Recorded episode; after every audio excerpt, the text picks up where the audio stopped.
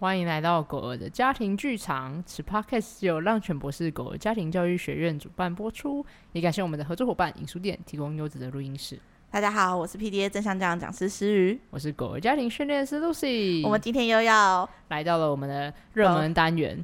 十万个为什么？狗儿的十万个为什么？好的，是狗儿的十万个为什么。然后我们今天来聊，拜托，夏天到了，你知道夏天大家最喜欢做什么事情吗？最喜欢做什么事情？就是带狗狗去 游泳，游泳，游泳。但我很怕水，然后要跟你聊游泳。好啦，OK。你怕水哦？我怕水，所以我不会游泳。那我可以访问一下，为什么你怕水吗？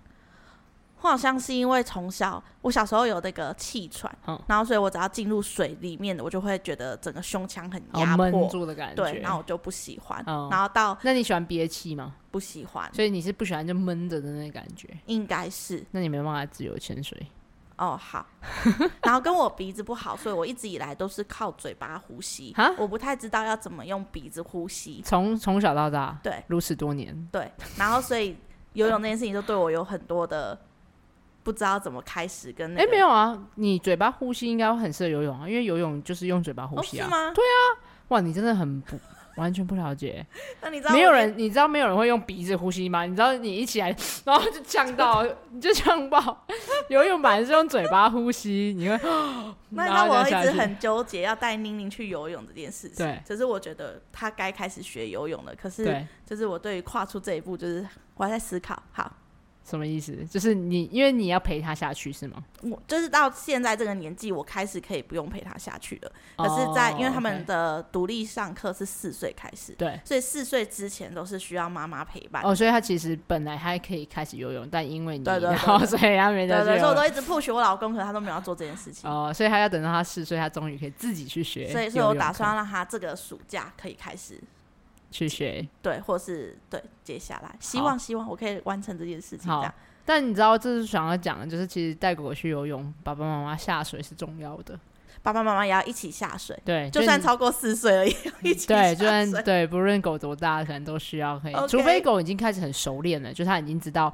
可以怎么样去就是应对，或者是知道怎么去掌控，看他享受可以怎么知道离开啊、进来啊，然后评估自己的身体的状态，你才会让狗狗自己下水。所以爸爸妈妈是需要会游泳的，才有办法去完成这件事情。不用啊，你只要不要怕水就可以。就是因为狗狗的水不会到很深啊，你并不会去什么淹过你的头的地方，哦、你可能水就是到你的那个。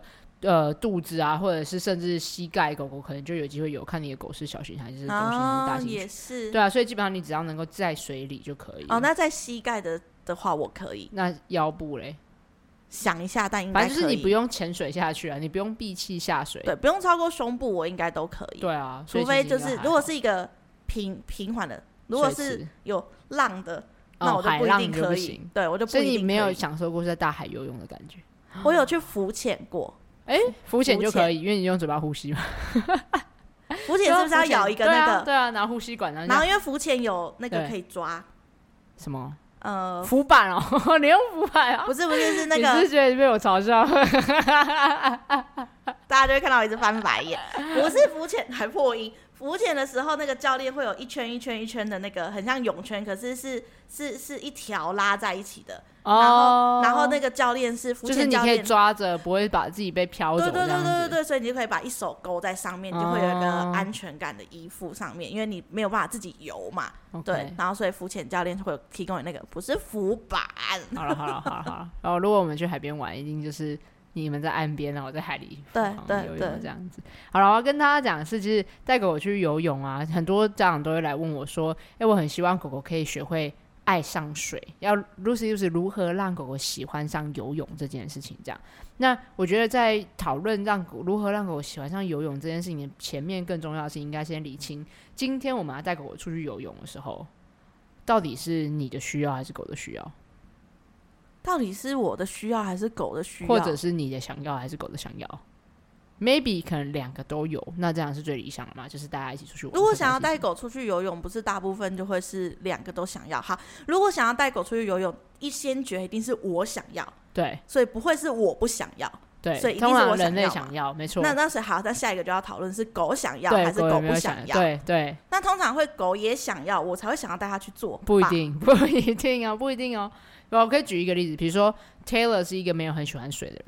他就没有没有很喜欢水的狗，就是他他是会如果我们去到海边，他就一定会在离沙滩地远离海浪的再过来的地方趴着休息或是探索，反正它就是不会走进靠近海里面这样。然后如果我们去游泳池，他是绝对不想下水的类型，他所以他是不喜欢水的，它是超不喜欢水的。哦，对，哎，我一直以为狗的天性都是喜欢水，没有，他们天生会是啊，对，它们天生会游泳，但会不会喜欢水是另外一件事情。那那我问题，喜不喜欢水跟品种有关系吗？有天品种会有影响，那个天性会有有一些狗就是非常像水猎犬系列的，然后或者是像黄金猎犬啊、拉布拉多，他们都非常爱水。那跟大小只会有关系吗？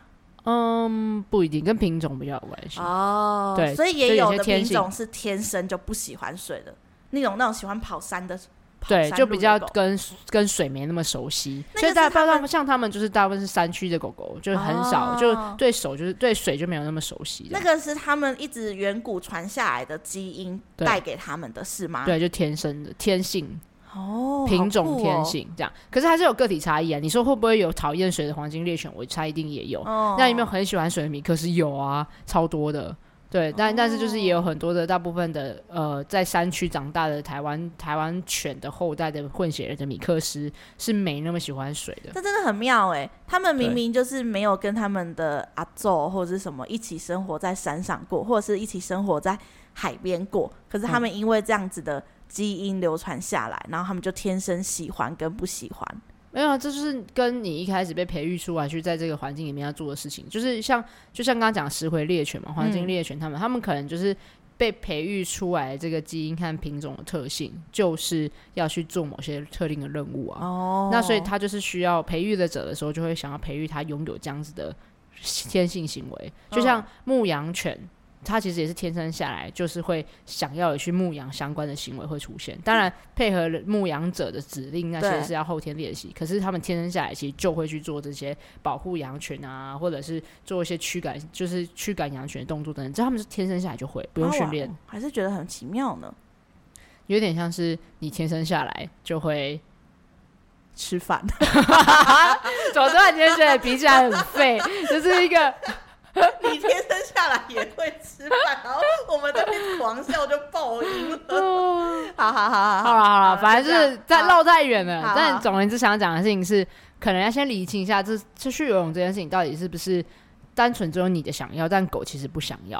嗯、那这件事情很大的关键，因为如果我们说，我就会说你为什么想要喜欢他喜欢游泳？那有一种可能性嘛，一种是哦，我想要他可以是。就是跟我一起出游很开心，oh. 但他其实不想要，他可能害怕水。这时候我们硬要他喜欢水，那个那个历程跟哦，今天他狗没有，他狗狗喜欢游泳，但我还不知道怎么去介绍给他，就很不一样。嗯，对。所以如果今天你的狗狗是害怕、恐惧的。不喜欢水的，那你要让他重新喜欢上水，你要做在意的关键就会有一点点不同。跟你要知道，狗狗有的时候可能是在忍耐，好配合你，然后学习跟你一起出门，不代表他不能做到这件事情，只是他可能不是那么享受。对对对对对对对。所以今天理清这件事情，就是第一个，我们今天去一个游泳的场合，我们是希望狗狗能开心的玩水，嗯，还是我想要玩水，希望它配合我。哦。例如说，比如说我今天跟 Taylor 一起去溯溪。其实就是我想要溯溪，然后我享受跟 Taylor 一起出游，然后一起爬那个溯溪的过程。可是 Taylor 其实没有很喜欢水嘛。但他踩溪水，他可以哦，他喜欢踩溪水，可他就是不想要游，只要超过他的高度，那个没办法踩到地。他可以踏踏踏，可是不能浮空游。对、欸，那你跟我一样啊，我也是可以踏踏踏，但我不能就是让我浮起来。就是他，对他就是要踩到地。我的安全感来自于踩到地。对，那蛮多狗也都是，就是他要踩踩到地。嗯、所以像 Taylor 在大部分的溯溪场合，他都是可以踩地的，嗯、所以他就会很享受踩地，而且他很享受爬完那些石头之后，他就会这样。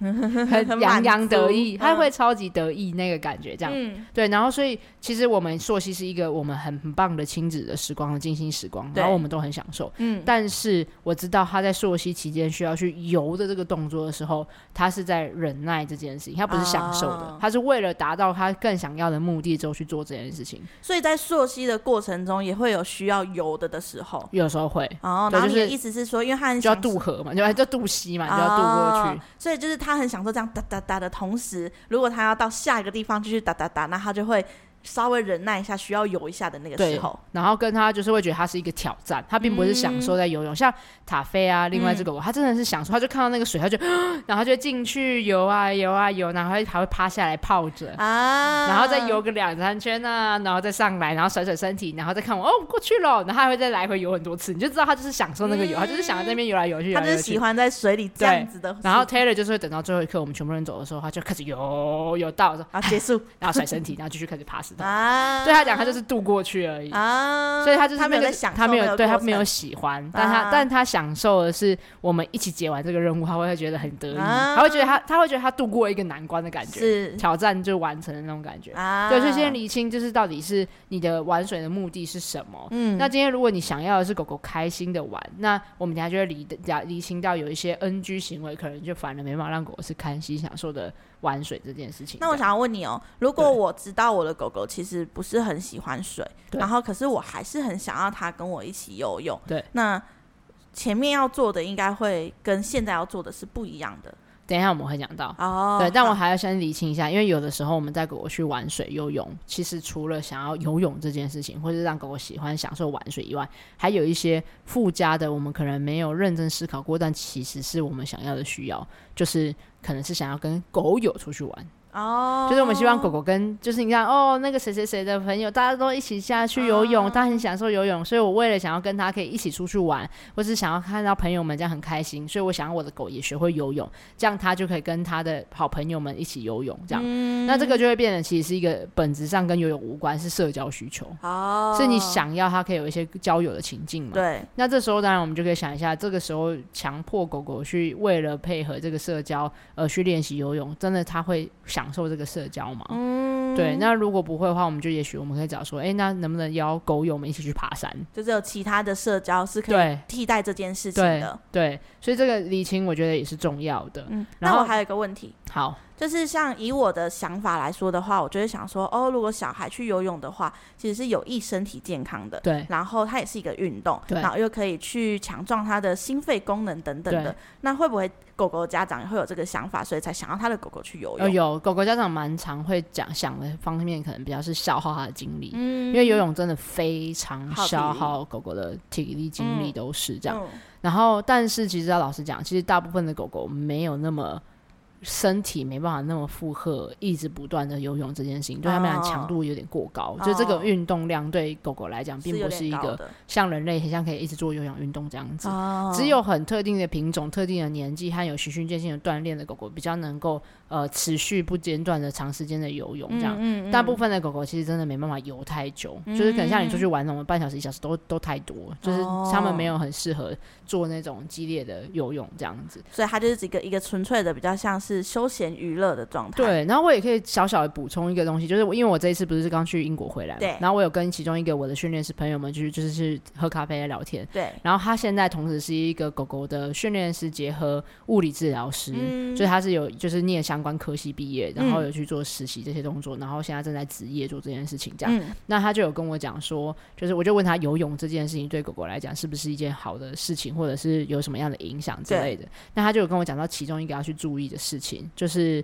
呃，有的时候我们要去注意温度和天气。比如说，如果今天天气很冷，然后呃那个水很冰，嗯，然后狗狗可能在没有暖身的情况下直接冲进去，对，其实是很容易造成肌肉的损伤跟就是身体的心对心脏的负荷，嗯嗯嗯，对，那这个其实就是小细节要去注意。所以游泳这件事情。并不是一个想说冲啊，然后就进去的那种，就是对狗狗来讲，身体要注意很多事情这样。啊，了解。对，所以这个部分的话，就是大家想要跟大家突破一些关键，就是其实对狗狗来讲，经历的游泳这件事情当然非常耗体能和精力，可是对他们来讲，可能很快的就会超过他们能够负荷的范围。嗯，所以你觉得？对，然后跟开始就是能量消耗过多，然后你就会发现，其实一开始狗狗承担一次、两次、一两趟游，这样还 OK。嗯。到了第三、第四趟，它就会开始已经没办法承受了。嗯。所以这时候就很容易可能会出现狗和狗之间的冲突，因为打到会很累，哦、因为压力反应、哦，然后也会变得比较敏感，然后可能会非常饿，所以对食物的渴望程度会高很多，就很容易产生护食的状况、啊、等等之类。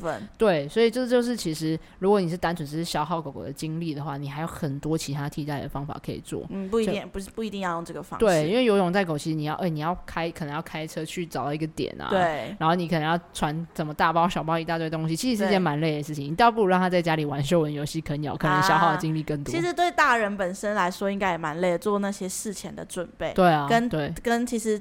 其实人类游泳也蛮耗体力的，对啊，所以就算我们要跟狗狗一起下水游泳，其实也还蛮耗我们的体力的。没错，那两个人都很累的的状态下，我也累，然后狗狗也累的状态，其实真的很容易有产生冲突。对，然后我们觉得很阿杂，就是这时候可能我们就很难去换位思考，因为如果我们也在过累的情况之下，嗯、而且你知道吗？那种宽东宽塞，然后准备很多东西的时候，说宽什么吗？哥哦，原来是 是宽当宽塞，不是宽东 宽塞。好好宽。当宽塞，OK，宽当宽塞，对，大包小包，大包小包，好，大包小包。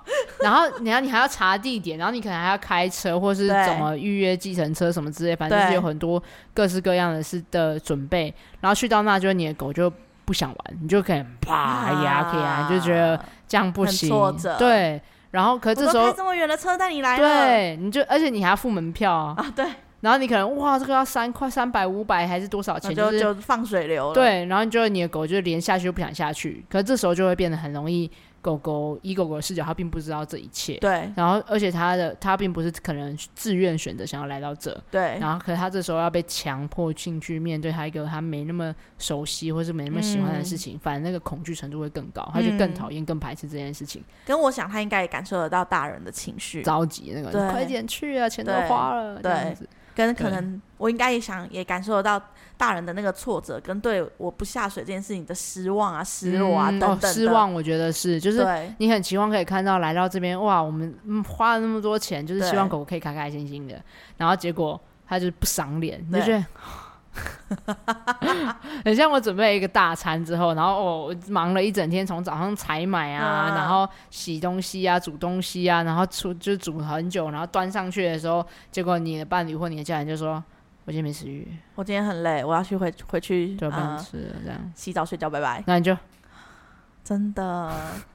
忙了一整天，到底是为了什么？对对，对，所以大家 是事前先去理清自己到底为了什么而带狗狗去游泳，嗯、可以帮你省下很多的心力、精力、金钱的消耗，或者是可以事前准备好我的那个心情是。我知道我们这才开始练习，或是一起想要一起游泳的前几次而已。所以虽然说我真的会大包小包，然后做这些，可是我也可以有甘愿做这件事情。然后我也可以有预期准备是，哦，他可能今天会连下水都没下水，但没关系，我们下次再继续努力。哦，对，也许是泼一下水也好。对对对对，对，就其实这个心理预期，对人类来讲，其实准备那些东西已经在旅程的开始了。对，曾经我们就讲说，因为我是一个很喜欢自助旅行的人，对，然后我们都在讲说，其实真正旅行并不是你什么。上飞机的那一刻，还是到达目的地的那一刻，而是你开始查资料或买下飞机的那一刻，就开始享受旅途就已经开始。对，你知道那种规划的期待感，就觉得哦，我想去那一个哦，可是这个哦，这行程冲在一起怎么办？那个照片看起来好棒，对对对，这里很好哎，哎，你要去那里买手？就是你知道，就会开始那些讨论，对，采买要带出国，对，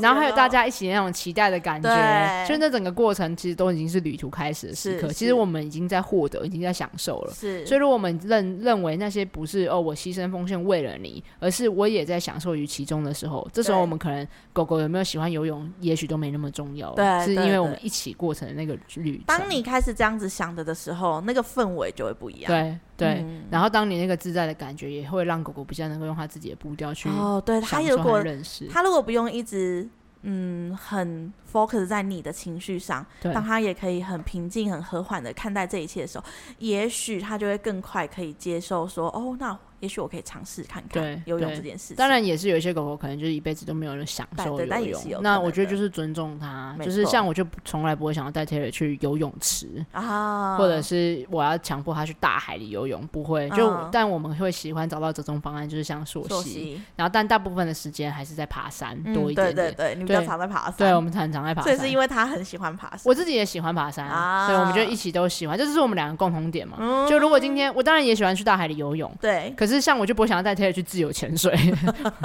或者是带 Taylor 去大海里游泳之类，就我不会强迫他去一定要加入我我你喜欢的，对，那我就找到那我喜欢他也喜欢啊，那就是爬山都可以，对，那这样就是两双方都可以开心。好，所以如果我们做好一个重要的心理建设，就是今天我们带狗去游泳，因为是第一次游泳，他们不一定要下水，对，不要让那一次的旅程变成是狗狗的恐惧经验。嗯，你知道恐惧经验啊，这个记忆是生存本能，所以只要有一次这么强烈的恐惧经验，它就会记很久。我觉得恐惧经验真的是是。呃，在跟不管是跟小孩还是跟狗狗一起成长的过程中，我们都很需要有意识的尽量去避免带给他们的，对，因为那个东西就会植入在脑袋里面，对，然后就会变成一个很长期性的。没有办法去触触碰或者是影响，对，就是需要花蛮多的力气。对，但也想让大家知道说，生活中还是有很多我们无法预料的事情，就是有些意外发生的时候，我们还是当然有很多的力气，可以很多的方法、很多的工具、很多的资源，可以协助狗狗再一次的回，就是可以适应新的生活，是可以做到。但是如果像只是这个想要跟狗狗玩水的事情，我们完全是我们可以事前做好规划去避免的，嗯，那我们就可以多做一点点。来让这件事情是开心享受，而不是恐惧的。好哦，对，那几个关键就是第一个选择。现在才第一个，好，请开始第一个。我们刚 听众想说，哎，刚刚讲一连串，然后想说，哦，好哦，我想说是不是要做 ending 的？哦，原来才要开始第一个。没有，刚才那就是最重要的观念对了，期待对了，才是才帮我开启对的旅程。好，也是因为我一直问问题啦，给你第一个。请开始。好好，OK。第一个最重要的事情就是要选择适合狗狗游泳的环境。你不要一直笑，你不要一直在笑。对，好，对，就像刚才讲到的是，像 Taylor 最适合开始循序渐进适应。他为什么会开始从非常害怕水？你知道他是那种害怕水到他只要听到水流声就直接往后走的那种。哦，那游泳啊，哦、不是啊？那洗澡嘞？洗澡不一样哦，对，哦，对，我也想跟他讲，洗澡跟游泳是不一样的。很多人都说他很喜欢游泳，但很讨厌洗澡，这是正常。哦、然后跟他他他有他洗澡还好，可是什么看到水就发抖到不行之类的，哦、是两回事。对，两件事情、嗯、就是完全截然不同，虽然没有直接的关联性，这样。嗯、然后所以。但是我觉得讲说哦，所以像 Taylor 他那么害怕水的状况之下，对，他如何现在是看到水不会，他没有享受，但他不会害怕，不会多往后跑。对，选择适合他的喜欢的玩水的环境就很重要。所以就是你刚刚说的溯溪的部分，山里面对，所以你看山是他享受的，对不对？然后那是山里面的水，对，然后经过一些小溪流的时候，他就需要踏过去。他一开始当然是先从看能不能跳石头啊、回避啊这些，可是他发现如果有些地方没办法，他就踩踩看水，哎，好像也没怎么样，然后他就开始慢慢的享受这件事情，因为可能。在那个比例里面是九十九 percent 在爬山是他喜欢的，一 percent 是会踩那个溪水，啊、他就觉得哦很可以，我也储存很多的快乐可以来应对这种事情，这样，啊、然后他就慢慢的、慢慢的去探索，而且这溪水好像也蛮蛮舒服的，蛮凉的，嗯、还可以多喝几口水这样，嗯、然后就他就觉得这整件过程是享受，他就慢慢的开始觉得，哎、嗯，好像水也是蛮自在，开始认识这个东西，所以可以依照这个狗狗的对什么东西喜欢或者是不喜欢那个接受程度去找那种有点像是比较初阶的开始。对对，嗯、然后所以大部分者你知道融入大自然的都会比封闭型的，就是水池还要来的让狗狗觉得更自在。封闭型的水池指的就是像游泳池那样人造的的部分。对对，然后这个除了是因为狗狗可以有其他的去嗅闻啊、跑跑啊，嗯、然后探索的其他活动以外，我觉得人类的心态也会有很大的差别。哦、因为你知道游泳池它就是一直在暗示你游泳、游泳、游泳，而、啊、你除了你眼睛就是只会盯着那对。然后你除了游泳以外，你也没别的事情可以做，所以你就只想要让你的狗赶快去游泳，去游泳，去游泳这样。所以我们所有的行为都想要去带狗狗进游泳池这样子。对，你你的全身散发就是给我下去游泳这样对。然后，但如果你今天是去山里面的溪里面啊这些，你就会觉得哎没关系啊，那我们再去走走，去探索一下，等下再回来就好。对，只或是往前走，可能还会再遇到其他。哦，对。对，所以这就会变得这种放松自在，会让狗是在。人和狗都享受这个旅途之中的。哦，哎，我可以想象那个天然的环境里面，一定有很多是其实是狗狗喜欢的，就是那些什么小鸟啊、小松鼠啊，那些也是他们会很喜欢，可以去看到，然后转移他们注意力，就有其他的事情可以去做，嗯、所以就不会焦点一直放在那里。对，但是可能有些游泳池现在也有了，就是可能会有些草皮啊那些，就蛮好的。哦，是哦，对，就是在泳池园区里面。那，那我问哦，那个泳池会是、嗯、是狗狗专用的？的事吗？对啊，对对对。然后所以有狗狗专用的游泳池的很多，很多，就是那种狗狗乐园这样子。然后就会有一些草皮可以让狗狗也去跑跑啊、放风啊，这样就是还不错。所以如果今天你的狗狗还没有去过，就是你可能还没有自信心想要带狗去山里面，或者是去溪边，然后或海边，海边是相对来讲困难度最高的，嗯，因为它除了就是踩不到底以外，还有浪，浪这对狗来讲是超级可怕，就是浪对我来说也超级可怕，因为它是涌上来，它涌到你就就就盖头了。没有，就算你只要在沙滩上，还是会让人觉得可怕，因为它是它是你无法。预测的。哦，它是一个很忽然一个庞然大物靠近的感觉，对，是是侵入性，就是过来，然后又又过来这样，然后对对对对，一直一直，而且它那个当然我们现在可以看出是规律的嘛，就是轰轰轰。可是其实对狗狗来讲，那些需要一点点时间慢慢理解哦，原来它会这样，而且不会冲上来，然后这样，就它需要一点时间。所以，但第一时间狗狗看到的时候，都会觉得是那都还蛮害怕的。对，因为一开始你不会觉得哎这是什么东西，就是一冲过来这样。对，所以海边通常对狗来讲是难度比较高的，所以通通常建议可以狗。狗已经开始学会一些，慢慢的在比较轻松入门的地方学会，才慢慢循序渐进去那里这样。所以你刚才意思是说，如果这个他们这个家家庭是比较是没有办法去大自然的的话，那他就可以选择像你刚刚说的那个狗狗乐园，可是不是只有一个泳池的，而是也有草皮，对，比较多元的其他事情，对，甚至有一些简单的步道啊，然后或是有些草皮啊，那就会是一个比较好的选择。对，就是因为这样，就今天你付了门票，你的狗如果不游泳，你也觉得没关系啊，玩到其他的地方这样子，对，你内心也会比较安心，就会放松一点。有智慧票价，有智慧票价。了解，对，好，然后再来另外一个是，我觉得也可以考虑，呃，一起前往的人，就是如果是他熟悉、有安全感的家人，或者是他很喜欢的狗友，嗯、就是不是陌生的狗友，不是不认识的狗，是原本就熟悉的，对，是让他看到他会很开心，看到一起跟这只狗出游的时候，他会很享受，是真的是朋友，真的朋友的那一种狗友一起出门也会有帮助，嗯、就是而且他会观察，如果其实另外一只狗刚好也是很享受游泳的，哦、对对对对对，他就有可能会因此想要加入。对，因为他就会看到他，他就是一个示范了。对，而且他就只看到对方很享受这件事，他就觉得这件事情好像很开心。对，对，那当然有没有可能，并不是说他看到他的狗玩的很开心，就像你今天看到我在海里游的很快乐，你会想要跳下来海一起游吗？我可能会有一点点想，可是还是要需要再考虑一下，可是可能就不会是那么一开始的那么害怕。恐惧，对对对。可是。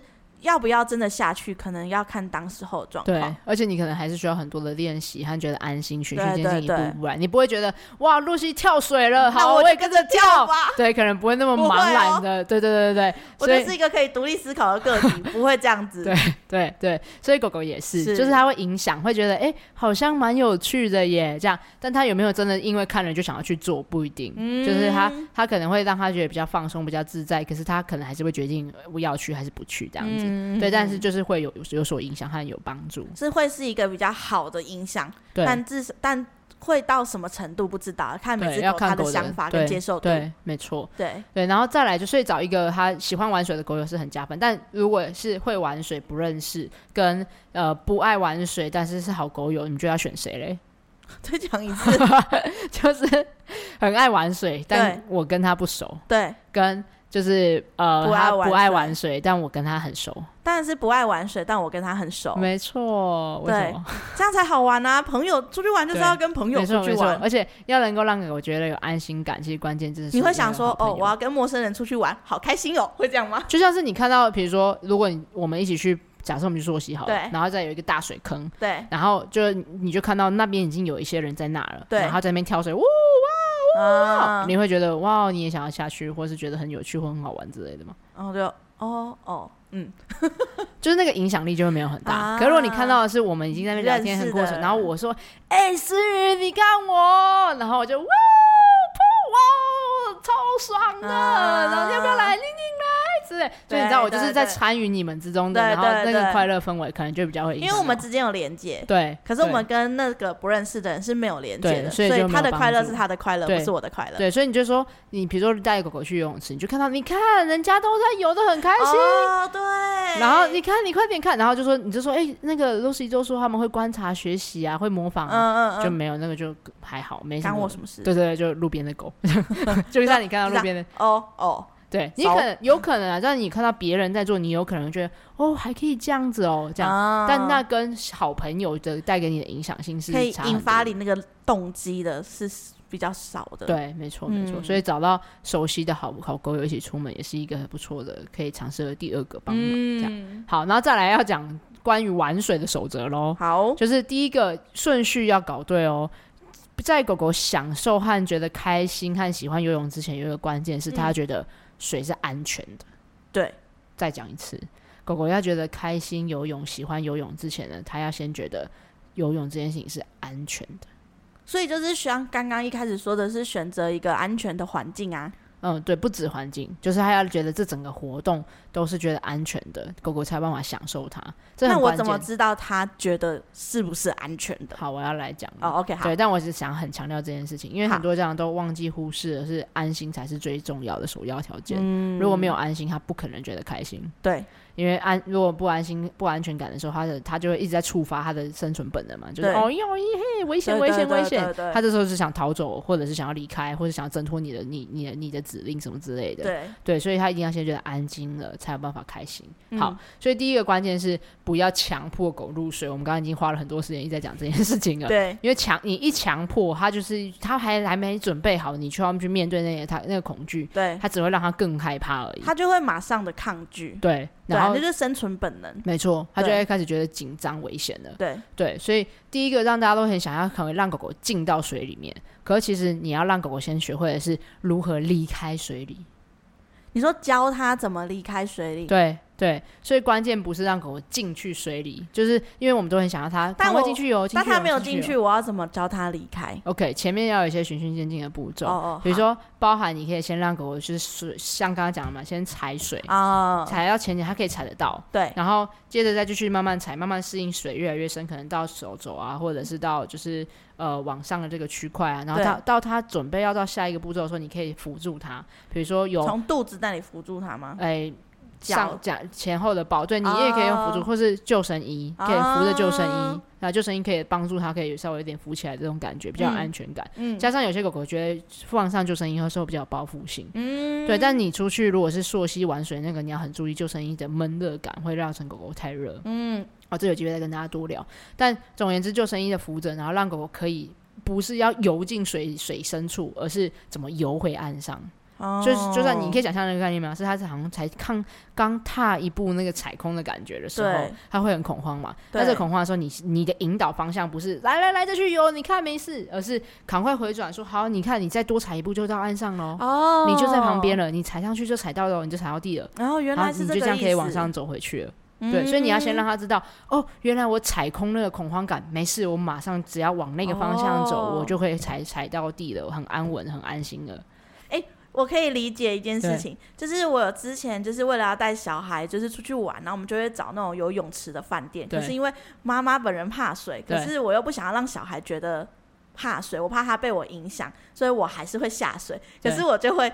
你知道下去那种饭店的泳池，它一定会有那个阶梯嘛？对。然后我就会在阶梯的旁边，因为我随时知道，就是我要回来的话，我就旁边就是那个阶梯的，就是有种那个意思。对对，就是我会随时可以就是有或者回回来掌控感。对对对对对对对对对，没错，就是那个感觉，没错，感同身受。对，就是这样，就是你要让狗狗先知道，它随时随地可以拥有掌控感，它才有办法冒险。嗯，它才可以去体验试试看那个踩空的感觉。哦，我要怎么游起来才会比较头不会埋下去啊，还是什么？它第一步。你要先让他知道，当我有这个踩空的感觉的时候，我可以马上回来。嗯，那所以这个才是教狗狗先学会安心的关键。他知道怎么，哦、你怎么回到会获得掌控感，你怎么回来到岸上，你觉得舒服的自在的地方。对。然后还有是当让他知道他有选择权。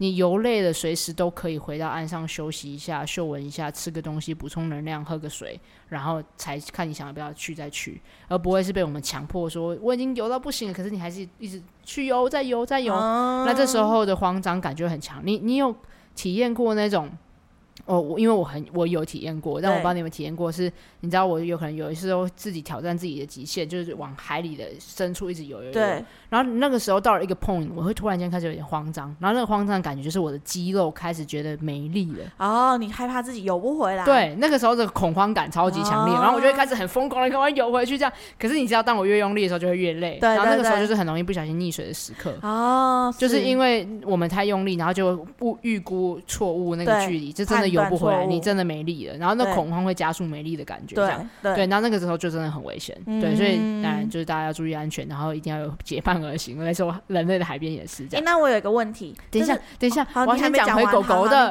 对，然后我要讲那个恐慌感，就是今天如果我们。对吧？一直带着狗狗度过去，就算我们抱着狗狗，对，对狗狗来讲，它还是在很用力的那个游，哦、然后它它开始感受到会疯狂的踩空，对，然后它感受到它的肌肉已经开始疲劳了，哦、因为这个做这个动作和肌硬硬就是用力的这样子紧绷的话，其实是非常耗肌肉的能量的，对对对对，所以会酸的那种感觉。所以当它感受到已经肌肉要没力了，可是它却还在水里生，就是在它离岸上很远，对，那个恐慌感就会很强。哦、对，所以让狗狗学，所以决定他自己什么时候的那个舒服的状态回来就很重要。所以我们要去可以去判断，说是他现在是真的累了，他想回来了，不要再叫他出去，或是让他自己决定就好了。所以反正他想回来就让他回来，对，就是他自己决定好了就好了。对，就不要他明明想回来，你就说再游一下这样子。嗯，对。我刚刚想要问的是，就是就算我的狗狗已经呃会游泳了，然后也是去几次了，对，然后我我是我还需要就是每次跟他说说哦，他的可以上岸的地方是这里。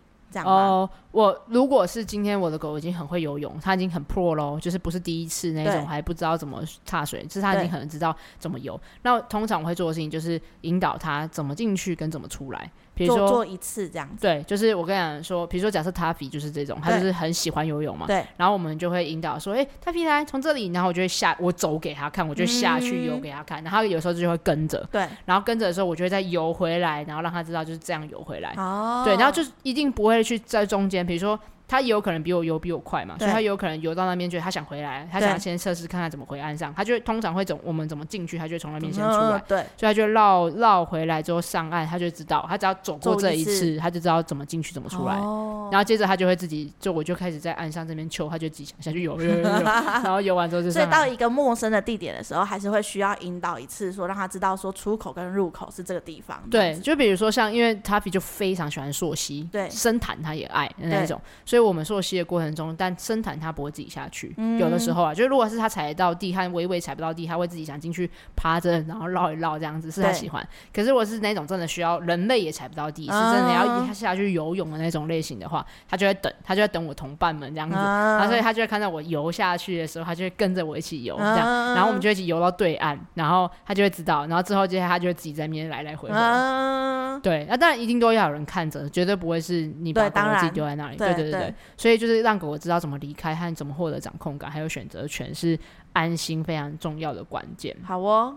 好啦，那我觉得讲了蛮多，很多的细节是有机会让狗狗呃慢慢的去熟悉水啊，还有一定要让它有机会舒压。嗯，它可能就是游了三十秒之后想要上来，哦，刚才那一个呜、哦、有一点点可怕，但我还可以承受。嗯，这时候你也让它有机会去做舒压的活动，像是甩毛啊，再去嗅闻一下跑跑啊，或者是去森林走走啊，嗯、或者吃个啃咬啊，嗯，然后或者是吃好吃的零食去补充啊，这对狗狗来讲都能够帮助它去减缓这些重要的紧张的感觉。哎、欸，所以你看哦，去游泳会耗体力，嗯、然后又有可能会有产生压力，然后会有点呃担心紧张，可是又有点享受那个状态。对所以那个啃咬合的东西是不是要带很多？对，而且尤其是食物也是。对，食物量。你看那么消耗精力、消耗能量，然后又有又要调节压力，其实非常耗能。嗯、这也是为什么其实对游泳对他们来讲是一个很高强度的活动。嗯嗯。对，所以今天你那耗那么多能量，你一定要帮狗狗补很多能量。嗯。像如果带 Taylor 他们去溯溪的话，我们大概每十十分钟、十五分钟就一定会停下来，也不一定。这个时间啊，就大概要看状况，嗯，然后但是我们会一直很密切的注意他没有疲劳的状况，嗯，然后就会一直补能量，一直补东西，所以他那一趟旅程吃的东西可能会比平常看旅程多少，嗯，但可能会吃到比平常三到五倍的量都还多，哦，蛮多，对，但是还是要看是什么样活动，然后旅程多少，可是就是一直补能量是重要，但但就是一定会比平常多，对，一定会比平常多，嗯，然后而且是要一直一直补，就是它不是你什么好，我们从头玩到底，爬到顶峰的时候，我们再来给大家吃，对，没有没有没有，你中间就要一直帮他补，啊、它是一个可能一个小间段小间段就要补充这样子。了解。然后我游泳还一直常常被忽视的是补水这件事情。哦，对，就大家可能觉得他就在水里呀、啊，没有没有，他就想喝一喝就好啦，这样。但没有没有，游泳很需要喝水，对，就是他你需要给他水。人类也是啊，对，其实我们在水里也会流汗，只是我们没有意识到。对啊对啊，那其实我们就很会很口渴，就很需要补水。所以吧，就是很需要补水的，没错。好了，今天聊了几个就是游泳的大方向的关键。我很喜欢这个主题耶，而且现在刚好夏天到了。对啊，我也我相信就是很多爸爸妈妈们也会很想要去玩水，没错，然后也会很想要带狗狗去玩水，对。然后，但如果你觉得还是不是很确定可以怎么去进行的话，那这时候去找一个信任的训训练师协助你一起安排这些让你有安全感的活动，一对一的课程啊，或者是去一些爬山啊、溯溪的行程，让狗狗慢慢循序渐进的去认识水，那就是可以更比较更加的放松自在的享受这个生活，这样子，嗯，对吧、啊？欢迎大家也可以来找我啊，欢迎大家可以来找 Lucy。我想要跟大家分享的是，因为我真的蛮当帮助蛮多的家庭，是就是从很害怕水的那种狗狗。嗯，然后他们我们因为一起去爬山，然后才就会去碰到一些小溪流，然后慢慢的享受这件事情。可能本来从会看到水就窜逃，对，然后到后来是会想要去走溪的那种类型。啊、我相信，而且因为你本身自己也很爱水哦，我对，然后跟你跟 Taylor 之间，就是我的意思是、嗯、那个很爱水，就是你可以很。呃，感同身受那个过程，哦、像 如果我是一个狗狗训练师，我就没办法做这件事情，嗯、因为我是一个不下水的狗狗训练师，哦、那我就没有办法去教导狗狗要怎么样循序渐进的下水。对，可是因为你很你很按水性，然后知道很了解这个过程，对，然后所以你就可以去做这样子的引导。加上我才去英国进修了狗狗的急救课，哎、欸，我觉得这很重要、欸，哎，就是虽然说并不是说你有了急救课就完全前面的前置作业都不用谨慎，是还要、啊、全部都要很谨慎，对。对。只是假设我们知道意外发生的时候，可以有当下的应对的处置，就是可以降低一点点风险，但也并不是说所有的意外发生的时候就所有都可以 cover，只是我可以知道，比如当狗狗不小心呛到溺水的时候，可以如何让它有机会可以水吐出来。嗯、当狗狗真的休克的时候，可以怎么做？CPR，有机会让就是存活下来的几率上升，对对对，对，那我觉得这也是很重要的职能，对，或者是很重要的，对，就是破刮伤啊、受伤啊、流血的时刻要怎么去止血，这些都是很重要的。就跟我们带小孩子去游泳池游泳的话，我们一定都会希望有救生员在场，对，是一样的意思。对，但我也要讲，就是救生员并不是医生，他不是要医疗这件事情，而是他在就像我那个处置的时候，是为了让。黄金掌握期可以可以把狗狗送到兽医院去，然后有更高的机会可以好好的就是存活下来。就是当有些 outdoor 的活动，当然还是有一些存在性的风险。然后我觉得这些事情都蛮重要的。是是，对。有机会再跟大家多聊一下这个区块的重要的知识，这样子。嗯、好哦，好了，那听听看大家，你们会带狗狗出去游泳吗？你们都去哪里游泳？然后你们的互动的游泳是怎么进行呢？你们家的狗狗是爱水的狗狗还是怕水的狗狗呢？可以跟我们分享一下这些你们的故事。那我们就下期见喽，拜拜，拜拜。